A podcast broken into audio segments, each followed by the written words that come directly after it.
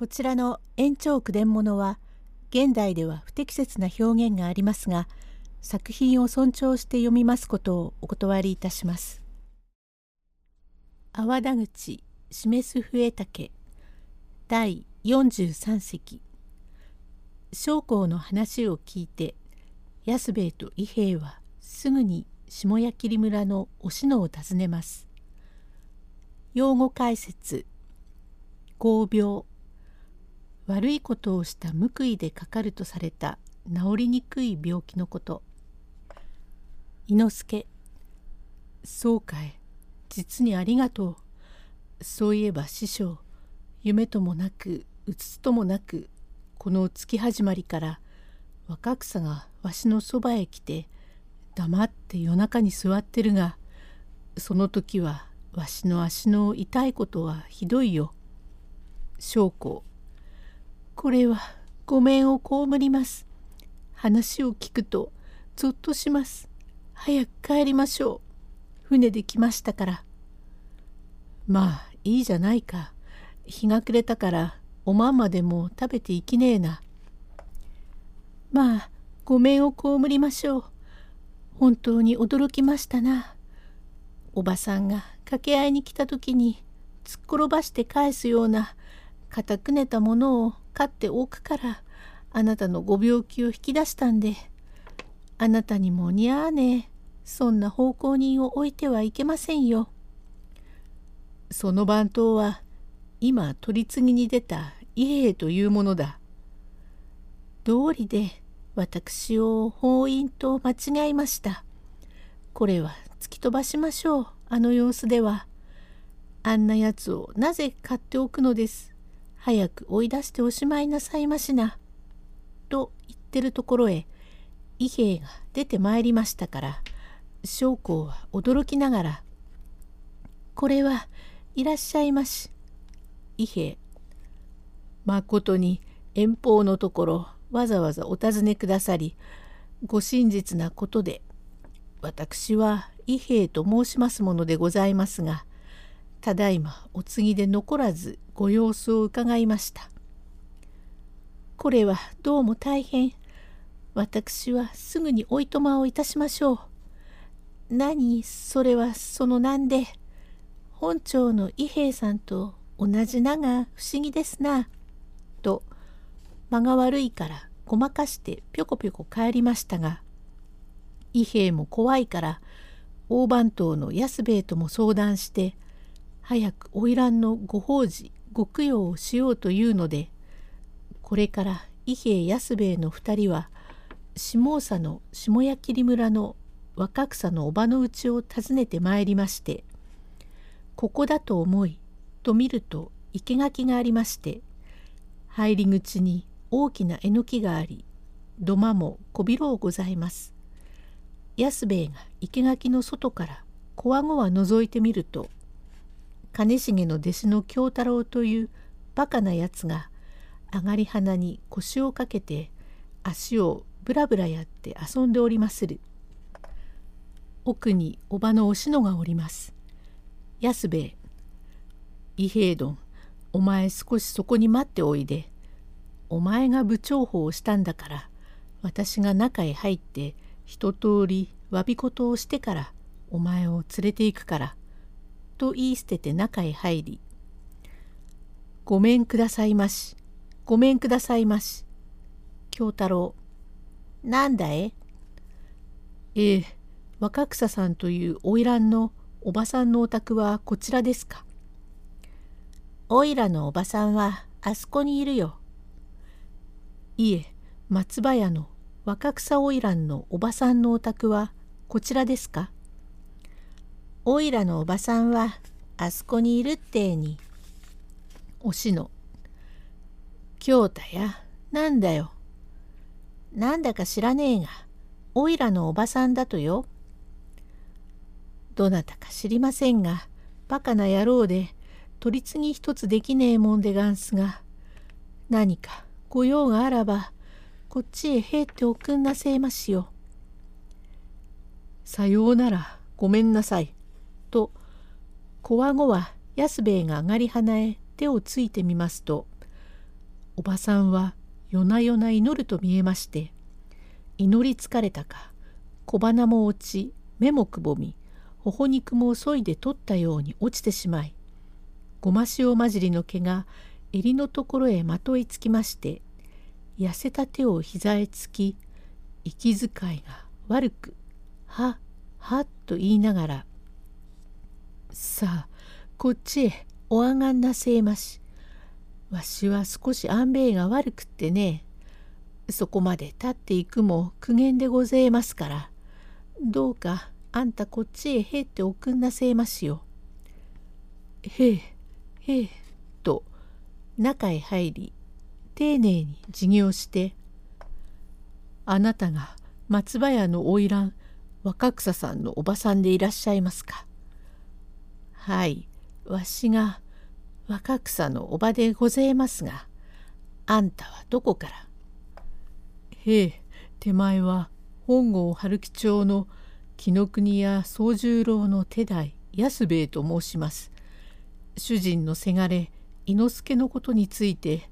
今日わざわざ後藤家様へ出ましたわけで。というよりおばは景色を変え「何だと？本郷春樹町の紀ノ国屋の番頭がおらうちへ何しに来た」。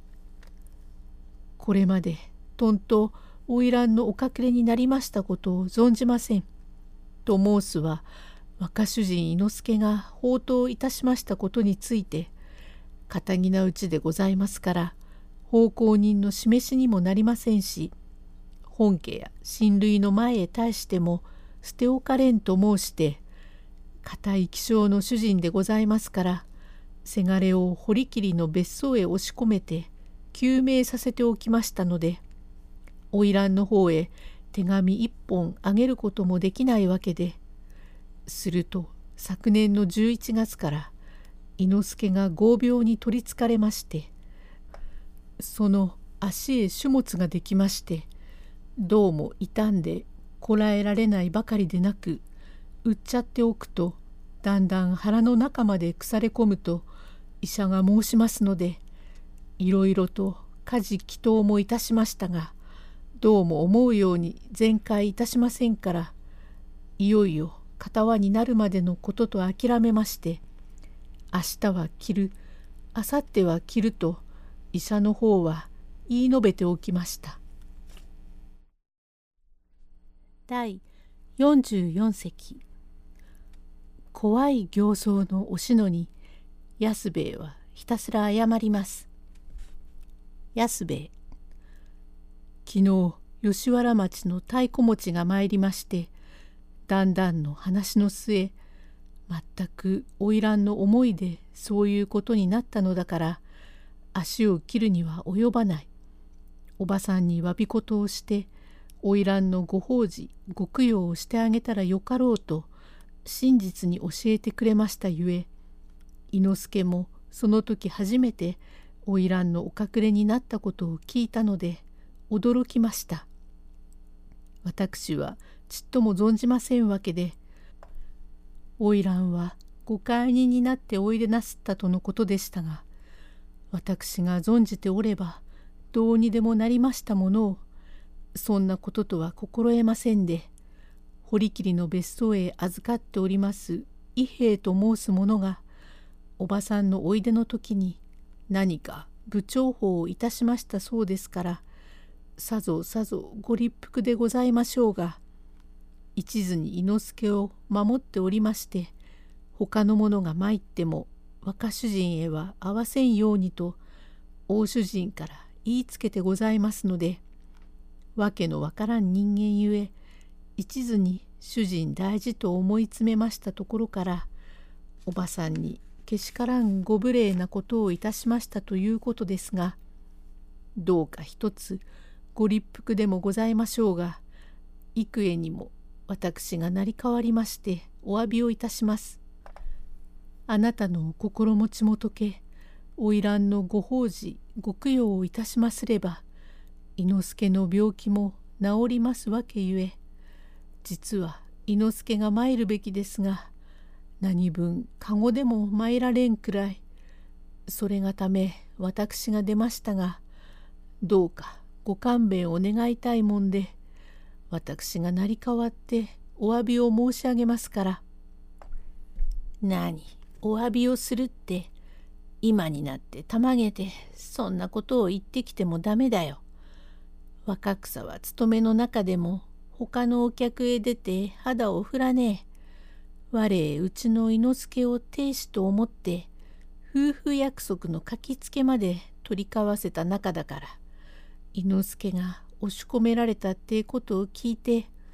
はあ気の毒なこったと思って新兵ぶってだんだん安兵衛が悪くなりことに勤めの中でねねっこまででかしているだから俺もかわいそうだと思って家計に行けばむしゃくり出しやがって俺の体へ傷までつけてケーすようなことをしただもの。若草だってもこの恨みを晴らさずに置くものか。もしこのままに死ねば3日経たねえうちに伊之助を取り殺すと言って死んだから伊之助は足ぐれえ腐れましょうよ。足どこじゃねえ。今に頭まで腐れますべえよ。君いいだよ。おらも今に見ろ。伊之助のうちへ草を生やさずには置かねえと思ってるくれえだから。若草の思いでもそのくれえのことはありましょうよ。今更死んだ者の心の溶けようも期限の治りようもねえからとやかく言わずに早く帰れ。どうも重々ごもっともでございますがどうかそこを一つ幾重にもお詫びをいたしましておばさんのお身の上がお便りのないお方ならば伊之助の方からどのようにもお手当てをいたします。引き取られるのが嫌とおっしゃるのならば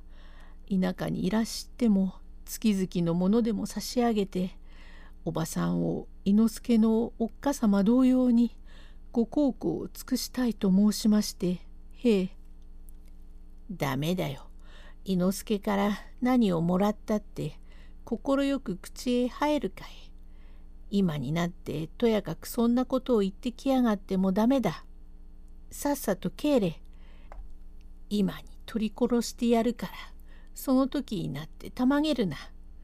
とやかく言えば我もただはおかねえぞ。早く帰らねえとこの巻き割りを叩きつけるぞ。いえどうぞご勘弁を願います。困りましたな。ご立腹はごもっともでございますが私も子供の使いじゃなし。主人の代わりに参りましてもご立腹が解けませんで「へえそうでございますか」と言ってこのままは帰られませんから。せめて花魁のお墓参りでもいたしお花でも手向けて帰りませんでは私の参りました角が立ちませんからご立腹でもございましょうが花魁のお寺様だけ教えてくださるわけには参りませんか。伊之助の手から線香を一本手向けてもらっても若草は嬉しくは受けめえがおめえは何にも知らねえで使いに来たんだから我がには気の毒だから。寺の名前だけ教えてくれる。中屋切の宝泉寺と言いやす。ええええありがとうございます。と震えながら外へ出てまいりまして伊兵衛に向かい「おい伊兵衛殿お前が行かなくって本当によかった」どんな様子でした？実に驚いた。ああ怖い。田舎かたぎのおばさんが思い詰めて祈ってるに違いない。実に怖い顔だったよ。不思議だね。どうもどこで見ても資料と生き量のたたりだというところは当たってるじゃねえか。私を突き出しやがってって恐ろしく怒って私に巻き割りをぶっつけると言ったがお前が入れば大変だった。と話しながら行く後ろから出し抜けに侍やい、これやい。伊兵へえ、まっぴらごめんくださいまし。第45隻へ続く。